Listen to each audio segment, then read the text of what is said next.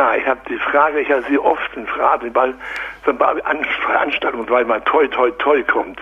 Bis heute weiß ich, weiß ich nicht, warum das überhaupt gesagt wird und ich kann es nicht einordnen. Also es geht um das Toi Toi Toi. Hm? Ja, mhm. genau ja, so. das ist wahrscheinlich dreimal Deutsch. Teutone, Teutone, Teutone und dann zu kurz. Nein, nein, nein, das stimmt überhaupt nicht. Es handelt sich um eine ganz äh, interessante Sache. Die Spucke, das ist etwas, das apotropäisch eingesetzt werden konnte, also fluchabwendend. Man hat deswegen ausgespuckt, wenn man Dämonen, wenn man ungute Einflüsse abwenden wollte. Und noch besser war es natürlich, wenn man dreimal ausgespuckt hat. Also sagen wir, jemand hat äh, zu jemandem gesagt, du hoffentlich fällst du nicht vom Pferd. Und dann hat er gesagt, na hoffentlich nicht und hat dreimal ausgespuckt. Jetzt stellen Sie sich vor, unter Bürgern war sowas natürlich ganz unmöglich. Man kann ja nicht dreimal ausspucken.